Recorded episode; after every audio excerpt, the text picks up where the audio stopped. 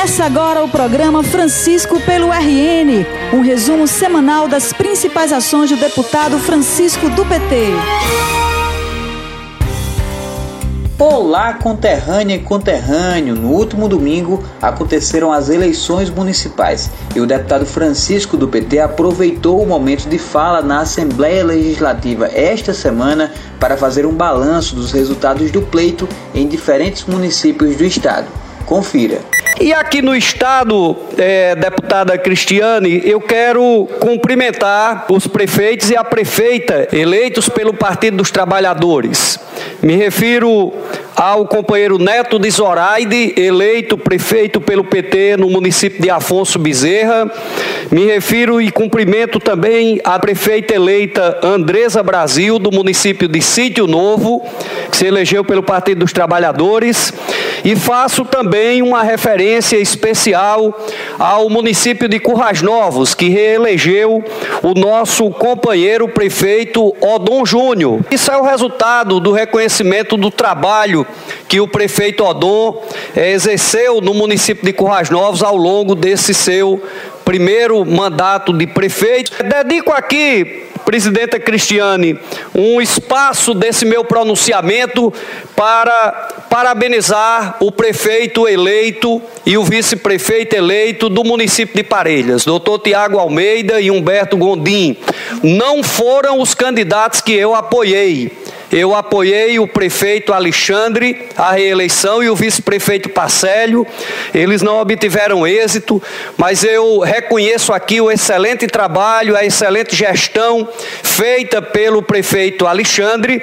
É, parabenizo Alexandre Parcélio e os nossos vereadores e vereadoras pela brilhante campanha que fizeram no município de Parelhas.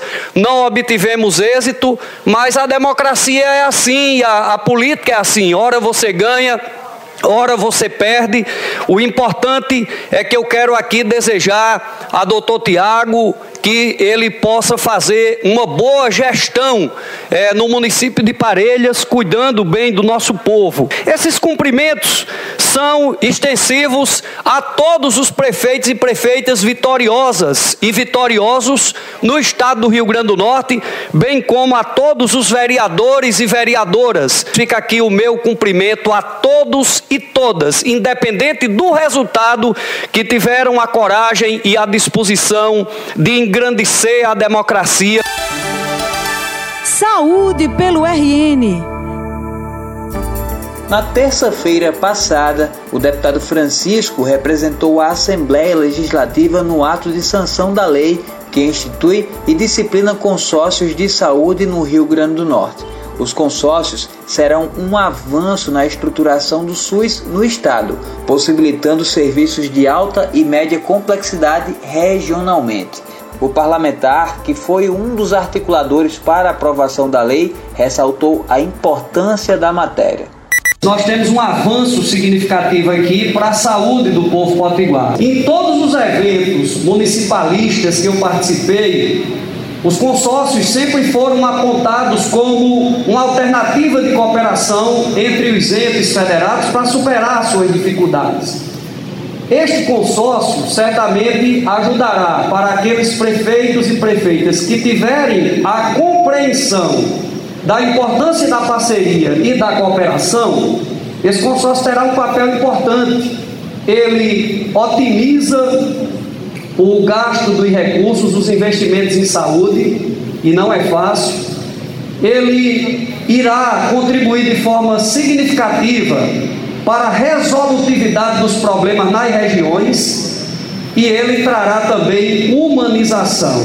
Doutora Yara, eu fui prefeito oito anos e às vezes me cortava o coração saber que as pessoas tinham que sair do meu município de duas horas da manhã, enfrentar uma viagem de 240 quilômetros para determinados procedimentos, especialmente de alta complexidade que muitas vezes não estão disponibilizados nas regiões. E eu sei, governadora, que esse consórcio, ele, a partir do convencimento que o governo, o Ministério Público, o Parlamento e todos e todas terão que fazer, porque os municípios não são obrigados, foi uma das concessões que nós tivemos que fazer para aprovar a lei, é tornar facultativo ao município a prerrogativa de aderir ou não ao consórcio. Mas o gestor que tiver esta compreensão, inclusive sobre o aspecto da humanização, ele vai entender que se o consórcio der certo, muita gente não vai precisar de sub, se submeter ao sofrimento de horas e horas dentro de um veículo para poder ter acesso a um exame, a um procedimento de média e alta complexidade. Então, parabéns, governadora, e esse consórcio também ele traz um aspecto extremamente relevante, é que ele irá proporcionar às regiões, aos municípios, aproveitarem ainda de forma muito mais racional o legado que a senhora e seu governo e a gestão da saúde do nosso estado estão proporcionando ao povo do Rio Grande do Norte quando fez a sábia opção de, ao invés de um hospital de campanha, deixar um legado regional dos investimentos para as ações de combate à Covid. Muito obrigado. E por falar em saúde, na última quinta-feira foi inaugurada a base do SAMU em São Paulo do Potengi. A unidade é a primeira da região e contou com a luta do deputado Francisco do PT, que em outubro do ano passado e em abril deste ano apresentou requerimentos ao governo do estado solicitando a implantação. O vice-prefeito do município de São Tomé, Miguel Salusto, agradeceu o empenho do deputado. O SAMU é uma conquista muito importante para a região Potengi. Foram vários anos de luta e graças às ações do governo do estado, que recuperou o hospital, criou uma sala de estabilização e fez uma parceria com os municípios da região, e principalmente graças ao empenho e à força que o deputado Francisco tem dado nos últimos dois anos, o povo do Potengi alcançou essa conquista, que é muito importante, que vai salvar muitas vidas, e o Potengi só tem a agradecer a ação do deputado Francisco do PT. Francisco do PT é Recursos Hídricos pelo RN. A luta pela recuperação da barragem Passagem das Traíras continua. Ao longo de todo o mandato, o deputado Francisco tem cobrado a realização da obra e na última quinta-feira cobrou novamente. E o problema dessa barragem vem desde 2015. Nós passamos 2015, 16, 17, 18, 19. Né? Aliás, em 2019, quando a governadora Fátima assumiu, depois de quatro anos, porque infelizmente o governo anterior não deu a atenção devida a esse problema da barragem das Traíras, chegando à situação que nós chegamos, a governadora Fátima assume, toma providências com todas as dificuldades financeiras, disponibiliza recursos próprios do governo do estado para fazer um projeto identificando os problemas e quais as soluções técnicas para resolver o problema da passagem das traíras.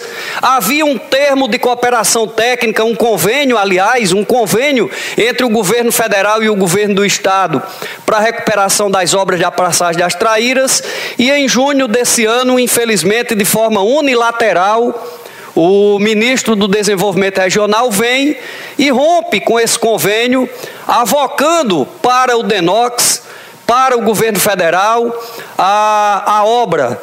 Que para nós, eu quero até ser aqui muito sincero, não interessa quem vai fazer. O importante é que a obra da barragem das Traíras seja feita, porque o povo seridoense, o povo de São José do Seridó, o povo de Jardim de Seridó, o povo de Caicó, as pessoas que vivem a montante e a jusante da barragem das Traíras, já não aguenta mais. Tantos anos se passaram, né? Movimentos e mais movimentos foram feitos pelo Comitê de Bacia. Que bom! Eu fico feliz, deputada Cristiane, que no dia 3 de dezembro o ministro Rogério Marinho vai anunciar a solução é, para a recuperação, né, as obras de recuperação da barragem Passagem das Traíras. É muito importante. Assim como o projeto Seridó, que o governo do estado né, fez o projeto, projeto elogiado, inclusive nacionalmente e internacionalmente, e o governo do Estado, sem nenhuma vaidade, sem nenhuma pretensão de disputa política, entregou o projeto ao governo federal para que ele seja executado. E eu espero que o DENOX execute o projeto, mas espero que não seja como a adutora de engate rápido de Currais Novos. O povo de Currais Novos sabe o tempo de demora que foi o projeto daquela adutora chamada de engate rápido e os problemas vivenciados nela até hoje. Então eu espero que a obra da barragem das Traíras seja uma obra bem feita, espero que o projeto Seridó seja um projeto bem executado, porque ele é, é vital, é fundamental para a questão hídrica, a questão da segurança hídrica do povo do Rio Grande do Norte. Francisco pelo RN. Francisco pelo RN. O canto O dia 20 de novembro é a data em que é lembrado o Dia da Consciência Negra, para mostrar que, infelizmente, o racismo ainda existe no nosso país e a luta para combatê-lo é dever de todos nós. O deputado Francisco falou sobre o assunto na última quinta-feira. E essa é uma data onde nós temos muito mais a resistir e refletir do que propriamente a comemorar, especialmente nesses últimos dois anos.